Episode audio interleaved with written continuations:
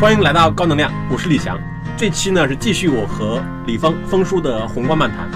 最近发生的俄罗斯和乌克兰，乌克兰号称要反攻，虽然在前线战场也并没有那么多的不同的消息传过来。然后，其实欧洲现在最近一小段时间对乌克兰的影响力也好，或者叫支援也好，也发生了一些不同的变化。当然，包括非洲首脑们去俄乌，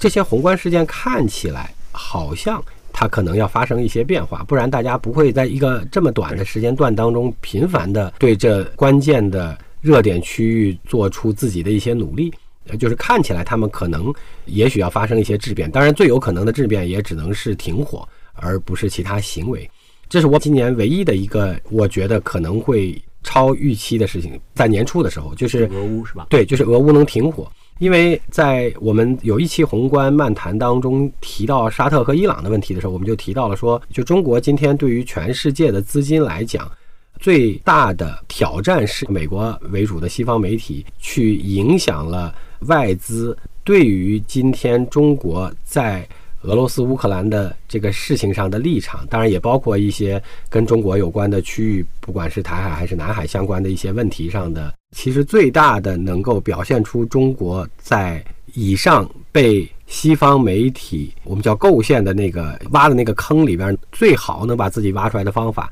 就是俄乌能够停火。因为俄乌停火，这肯定需要非常多方努力。除了俄乌之外，这里边肯定主要的努力方要包括美国、欧洲和中国。那所以说，如果促成了俄乌停火，就意味着 peacemaking 的这个身份就会变得更被确认。那所以说，以最近这段时间中美发生的一些，就是包括布林肯访华，也包括在俄罗斯和乌克兰最近这一个月发生的一些事情来看，我不知道是不是有可能会有这个趋势。它其实也是取决于俄乌双方各自怎么看这件事情，然后就是欧洲怎么看这件事情。是的，另外一个问题与之相关的是，从时间点上来看，这个理论上如果要发生，就无论如何要在四季度初之前发生，就是要在三季度内或者是四季度初发生。因为要不然又进入一轮冬天，冬天在所谓叫中亚地区，就是在这个俄罗斯乌克兰相关的地区进行战争，也是个比较折腾的事儿，并且欧洲又进入了新一轮对能源的比较多的需求。如果要能停火，最好是在这个时间段之内，要不然的话就得又拖到一年以后，或者甚至更长时间了。所以我们来看看三季度会不会发生，但是发生了就是个最大的事情。但是提到了俄罗斯和乌克兰，有另外一个事情就是。以今天的形势来看，我们还是讨论中国，因为在四月份，其实最超预期的地区，从 GDP 增长和对出口的超预期贡献增长来看，是吉林。所以我一直说，以今天的局势来看，很有可能，也许中国最需要发展的中西部和东三省，以今天的局面来看，当然这取决于最后俄乌战争的结果了，开始有一点长期机会了。当然，我们后边讲的是半开玩笑，就跟我们同事有一个家是哈尔滨的，我就说你们家的房子可能要开始值钱了，因为哈尔滨刨去各种各样的问题，就是东北刨去各种各样的问题，原来最大的挑战还是缺乏足够好的像东南沿海、长三角、珠三角一样的便捷的、距离近的、常年的深海不动港，同时它缺乏能源，因为自从大庆油田的储能或者叫产能接近到头之后。东北是很难有能源供给的，叫底下没有能源，上面没有港，这是两个最重要的在中国的经济结构当中生产力发展的方式。那这也是同时影响了中西部和东北的。如果海参崴可以成为中国的常用的商务港，因为它毕竟在纬度上比大连对于东北地区整个而言，尤其东北最靠北的两个省，就对于吉林和黑龙江而言便利很多。然后在这个意义上来看，虽然它不是不动港，就是它还是结冰的，但它的冰层可以用破冰船打掉，所以它也是俄罗斯的这个太平洋舰队的总部。如果我们能用海参崴作为商业常用的出海港，从距离和成本上来看，都会给东北很大帮助。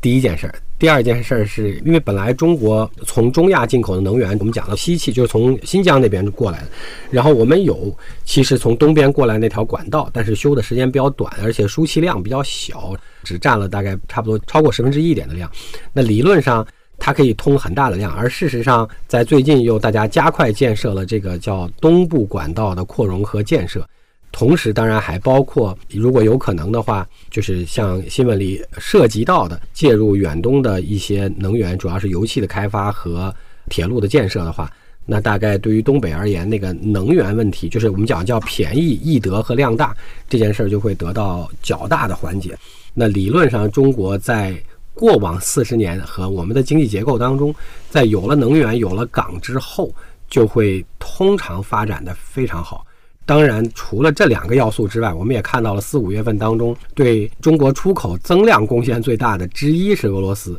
那所以说它还代表了需求，叫就近的需求。那当然，这个原来我们讲过，因为只有前苏联是宽轨，那如果大家能共同建设基础设施，把轨道修成统一的，那这个会导致说它从时间的便捷性和成本上来看又会降低很多。我们解释过，之前在一期宏观漫谈上，俄罗斯的油气。气主要原来供给了欧洲，因为它的价格比较贵。那现在肯定可以供给国内了，加上你又扩了东部管道。那如果从所有的这些角度上来看，叫能源易得、量大、便宜，然后港口就近、便宜且吨位够，还能常年使用。就虽然它有冰，但是可以破破冰，仍然能出去。再加上俄罗斯本身还代表了足够增长和量大的需求，就是从进口来看，但是这不构成投资建议。也许东北会有点这个，确实要能复兴的中长期机会了。嗯，它其实背后更大的背景就是中俄关系的变化，是吧？是的，中俄关系的变化，尤其是俄欧关系发生了变化。因为原来俄罗斯的能源还是更多的卖给了欧洲，更倾向于卖给欧洲，因为贵。对，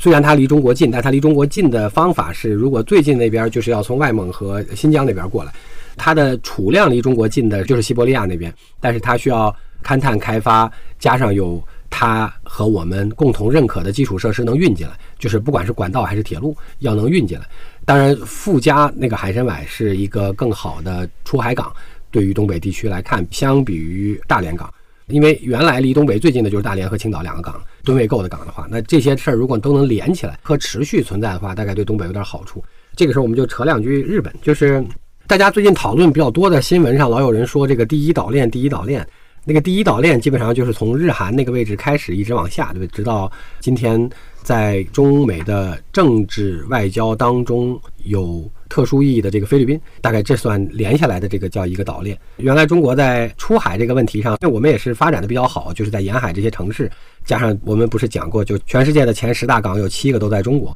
那七八个港基本上就分布在了从青岛往下的这个沿海的这个出海口上。那美国努力对中国控制或封锁的，就是所谓叫第一岛链，就是从呃日韩下来那一串岛，加上南海往下的，就是东南亚的一些特定岛，当然这里面也包括了特定国家，就是包括新加坡、包括菲律宾等等。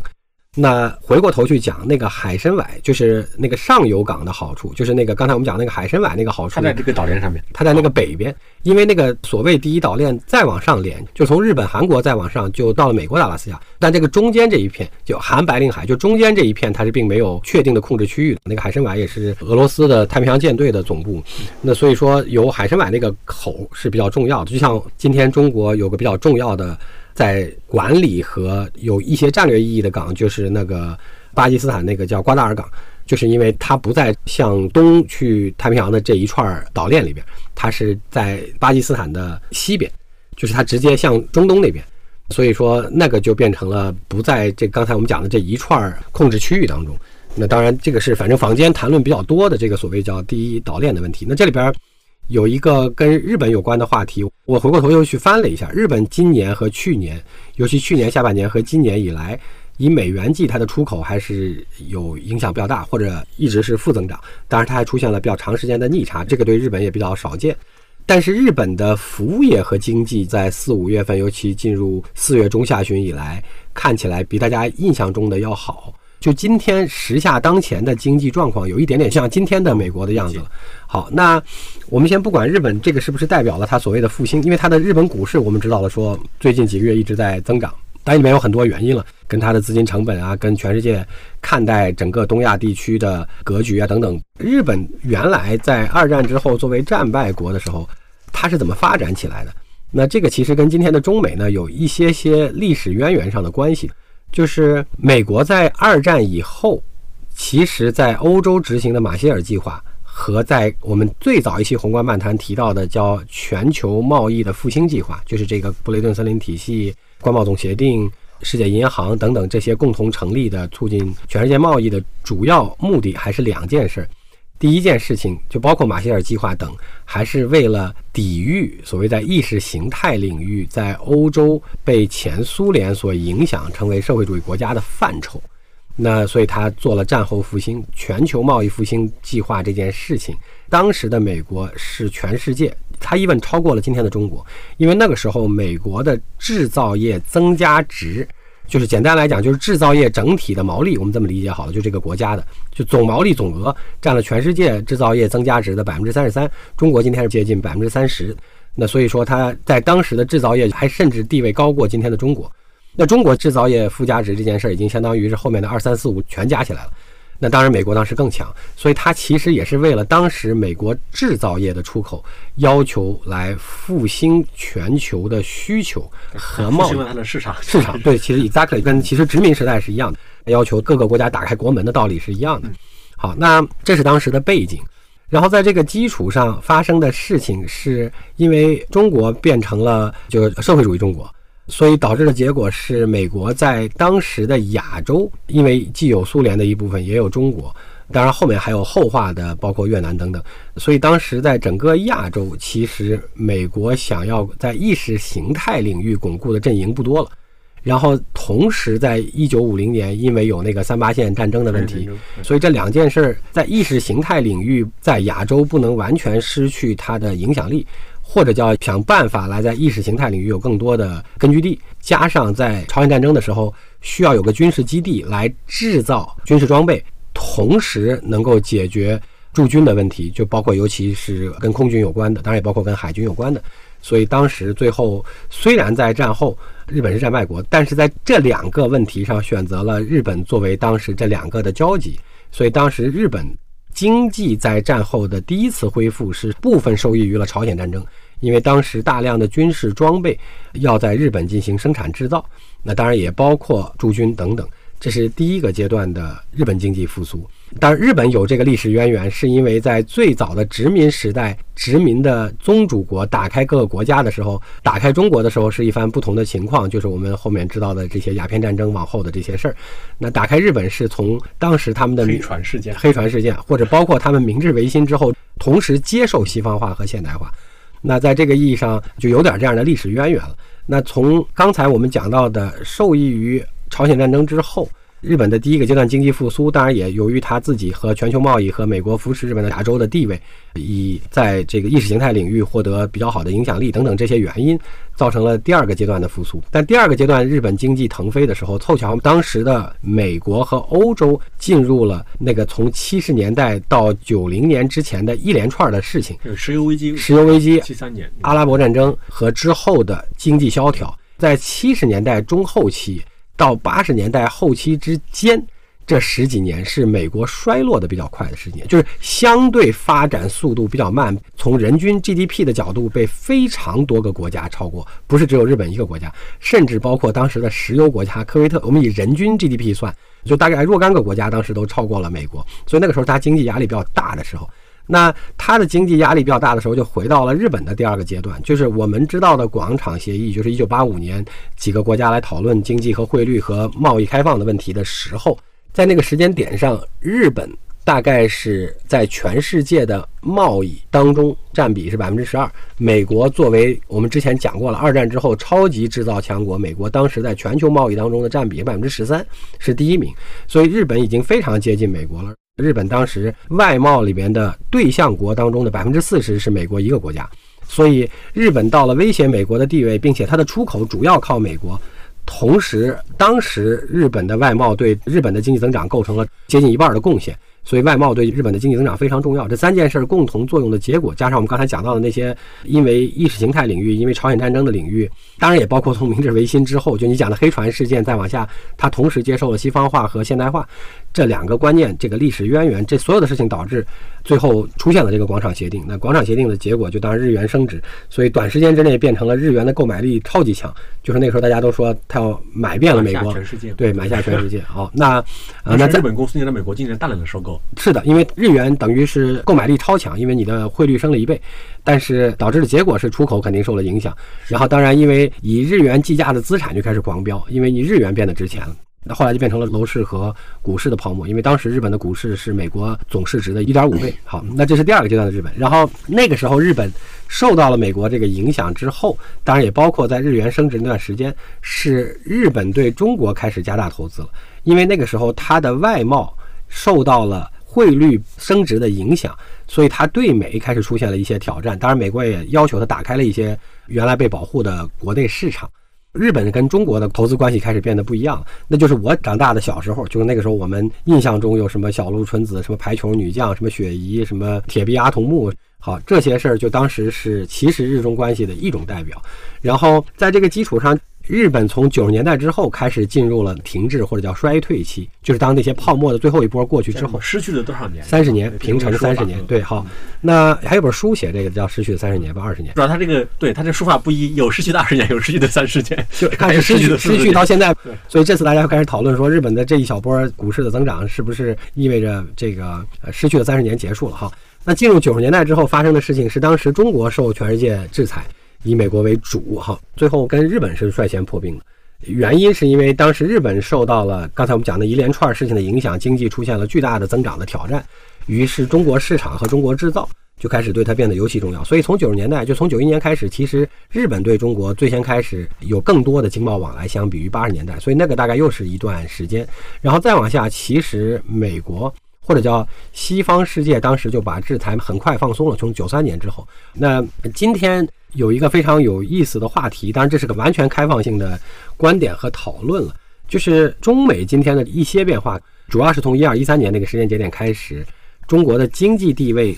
在各个维度的量化指标上，应该不是第二就是第三，反正不会掉出前三了。除了人均之外的所有总量指标上，那所以说那个时候应该中国是个明显的大国了，这是第一件事儿。那我觉得其实这里面是不是也有可能有部分原因是因为。我们最近在明显的开始进行了中国传统价值观的恢复，那这个时候也许对于美国来讲，这是另外一种意识形态的挑战了。这就像说，但我觉得这个现象很有意思，就像你讲到的那个历史的终结，包括我们曾经讨论过的那个比较政治学那本书，和其他很多本书，包括亨廷顿的书，其实也写到了，就是在中东经历了一次战后。就像我们刚才讲日本一样，同时接受了西方化和现代化之后，出现了非常多变化，才有了八十年代那个叫伊斯兰复兴运动。就是中东在那个之后都变成了主要的伊斯兰教国家。换句话来讲，接受了西方化和现代化同样的过程之后，其实到他们发展到一定程度，因为我讲到那个时候其实美国发展的并不好，然后那个时候其实各个国家，我刚才提到的，包括科威特，都人均 GDP 平均增长速度都很快，或者变成了发展还可以的国家。那在那个时候，他们在接受价值观体系的时候，他们就变成了向前找，就是向历史去找，所以他们变成了接受了现代化，没有接受西方化，变成了我们叫八十年代界定的这个叫啊伊斯兰复兴运动，在这些中东国家，当然他们变成了今天这个样子。那从这个意义上来看，大概中国也许也在同样的一个历史进程当中，这跟我最近集中补习了很长时间的历史有很大关系。当然，这没有任何官方的说法和理论，对，理解为民科就可以。民科，对，是的，好，非常民科。就是你看这个欧洲的变化，罗马帝国被分解成东西之后，当然事实上西名存实亡，主要是东罗马帝国，它的那个欧洲整个的这个板块当中的那个帝国的核心没有了之后。再往下才开始有了政教合一，就是那个黑暗的中世纪。然后政教合一当中，教又出现了很多教本身的挑战，包括赎罪券等等。那后来向左边寻找价值观的时候，也不是向外，左边变成了文艺复兴，右边变成了新教。然后在这个基础上，引起了一些其他之后的政治体制的变革，当然是从英国的君主立宪开始。就是英国是率先变革的，我觉得有部分原因，当然这是民科了，是因为。在刚才我们讲到的那个变化，就是对价值观的重新复兴过程当中，不管是宗教那边的新教，还是文化艺术科学那边的文艺复兴，那在这个过程当中，英国也因为是欧洲大陆的离岛，就是部分意义上它不在那个漩涡的里边，所以英国率先做了政治体制的变革。当然，因为它是欧洲的紧密的一部分，所以它是君主立宪。但美国作为英国的殖民地。然后又是一个离得超级无穷远的地方。那所以说，在这一大串事情的影响下，它就变成了比较彻底的所谓政治体制的改革。美国的国家形成的历史渊源过程当中，它比较典型的还是这几件事儿。我们叫清教徒，因为他当时五月花的很多人当中，五十几个是清教徒、新教。啊，当然新教就有一些新教自己所带有的特点了。这个我因为对宗教我们就不妄加评价了。那然后除此之外就是自治，对不对？因为从五月花法案到后面的美国的各个州到十三个州到越来越多的时候，都是自己管自己，然后加上拓荒，就他后来有非常多的州，不管跟印第安人和跟其他的殖民宗主国之间的关系什么样，就都是通过各种各样的开拓取得。大概这几件事儿是美国的典型基因了。但是我们今天想讲的是，因为它不是一个帝国开始形成，它也不是一个非常典型的宗教加历史文化发源地。我恶补了这个大半年的世界历史的一个事情是，欧洲最大的过程其实是从罗马，不管是叫帝国还是文化之后，它的那个轴是一直需要想办法去找到的。就像我们讲伊斯兰教在经历了二战之后的西方化和现代化，是回到了伊斯兰教的复兴运动，就它往前找了它的价值主张，那是它的轴哈，或者最少今天看起来是这样。那美国因为两个问题都没有。就是两个历史渊源都没有，因为它时间短嘛。对，或者解释为没有历史负担是吧？对，因为没有历史负担，所以他在开始进行今天的资本主义国家最早的政治体制变革的时候是最彻底的，因为它离得又远，它又是其中一部分，就受到其中影响。然后因为它没有历史，所以也许今天我简单来讲的结论是，也许对美国来讲，所谓叫做意识形态问题，就是它的轴，就是因为它没有左边的宗教和。所谓叫一个核心国家的这个历史文化渊源的影响，它在刚才我们讲的几个基因共同作用下，在它有独立战争开始变成了美国之后，它的那个轴或者它的那个核，就是它里边的那个开始的那个意识形态了。对，就是它其实是一个双核，就是政治制度是一套嘛，就是它的民主。然后经济制度是一套，就加它的资本主义，嗯，双核驱动。对，但是我觉得它的核心就还是它的那个，就是他认为他的意识形态问题。对他意识形态，而且美国其实他早年他支持，包括他们的国父，包括之后的很多任的美国主要政治家，就是他的所谓的天命论。对，以及他美国特殊嘛，就天命论，就是命中注定要伟大的这样的一个传统。是的，嗯，好。那在这个意义上来看，所以意识形态之争对美国还挺重要的。就其实，因为中国相对来讲，如果我们不从宗教角度来讲，我们从历史沿袭的文化和价值观上来看，中国是一直有那个轴的。就从所谓我们的秦国开始，那因为有那个轴，就是历史文化角度来讲有那个轴，所以儒法国家对啊对儒外法中，所以中国的那个轴在中国今天，我不知道这是我瞎说八道了。我们现在比较明确的在我们的文化价值观这个问题上的复兴。对美国来看，这跟他的意识形态领域也许是有一点不一样的。同时，因为对于今天中国的体量来看，相当于中国到了当年苏联的体量，就是美国的百分之七十以上了。这些因素可能也许造成了从一二一三年开始，其实他那个左进就是奥巴马那一届开始，对中国而言就有足够多的。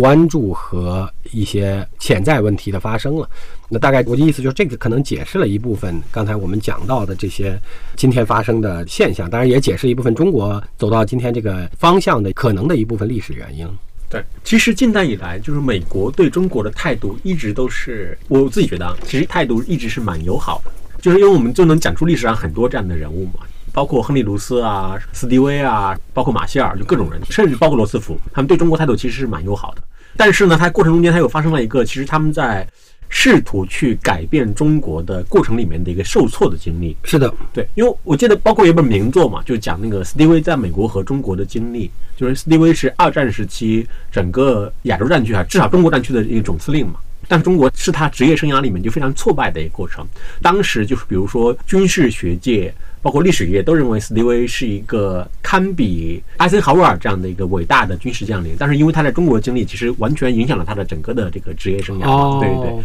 对，但是他那本书最后结论就是说，历史上就美国无数次的想要。通过帮助中国而改变中国，对，但最后的结论就是说，这些事情最好还是留给中国人自己去做决定，是的，而不能以你所谓的你认为的好心的这种姿态来去影响这个国家该怎么发展，基本上是这样的。但我觉得就是这个，咱们讨论过，就像那个比较正学那本书里讲到，今天一个很难有结论的讨论范畴，就是它里面前两章提到的是民主霸权还是霸权民主。英美形成的经济发展状况跟制度之间的因果关系和必然性联系，到底是谁促成了谁的问题？就说是因为它强大，所以显得它的政治制度，还是因为它的政治制度造成了它的结果？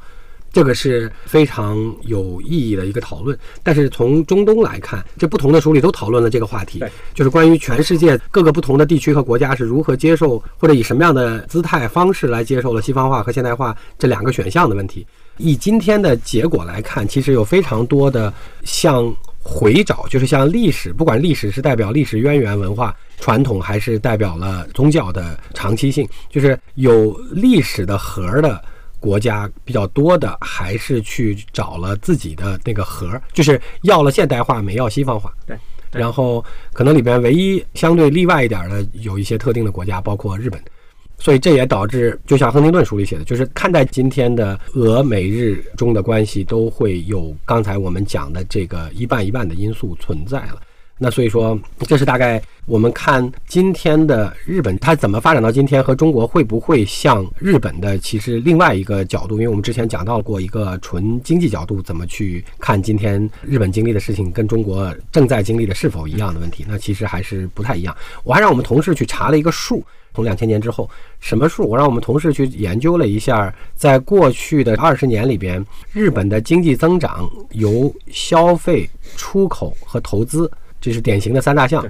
各贡献多少？但是结果证明叫波动巨大无比，就是年和年差距巨大无比。然后事实上，日本过去的一年半出口形成的是负负拖累，就是形成的是增长的抵消项，然后消费是主要项。但是过去的十几二十年，这个数据最后统计下来，我发现意义都不大。那可能也许让同事再回去看一眼九零年之前的，是因为过去的二十年增长太少。对，因为日本传统上大家还会认为，就日本它的崛起其实是因为出口导向，这个是导致经济体的崛起。是的，这个是的。然后我本来想看看，就是但我后来意识到，这个他得出来的这个结论本身是难以提出因果的原因，是因为日本过去二十年的平均年增长率太小，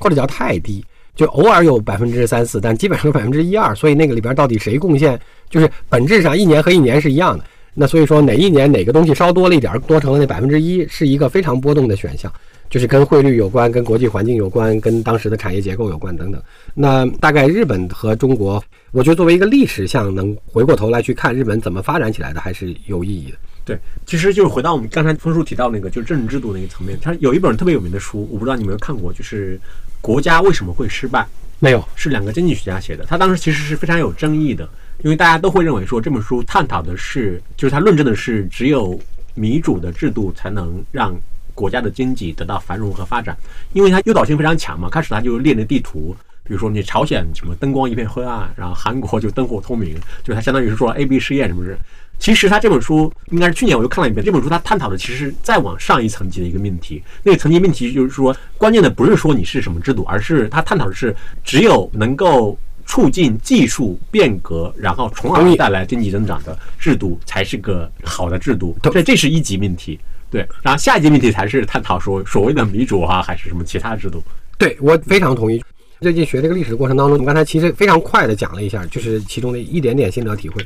你从结论上来看。比如说，因为在欧洲过了中世纪之后发生的事情，是因为英国多多少少它既在欧洲又不在欧洲，就又在欧洲的离岛范围里面，所以它率先有了政治体制的变革。因为它率先有了政治体制的变革，部分帮助了它在那个时候正在发生的工业革命。结论是说，最后一个国家发展过程当中合适找到的，不管是价值观也好，体制也好，或者叫意识形态也好，多多少少是跟它国家历史和。既像过去又像未来之间的那个结合度有关的一件事情，是，所以 that's why 就是说，刚才我们讲了英国是这样，然后美国因为特殊的地理和殖民状况，导致美国做了一次彻底的变革，所以美国其实是个后发的优势，但是它后发的优势有其他的一些好处，就是说它又比英国变得更绝对一些，在政体制变革上更绝对一些，然后它又因为跟欧洲的千丝万缕的联系，加因为它是殖民国家，加上它又独立了最早，所以导致的结果是它又能得到和借鉴了那些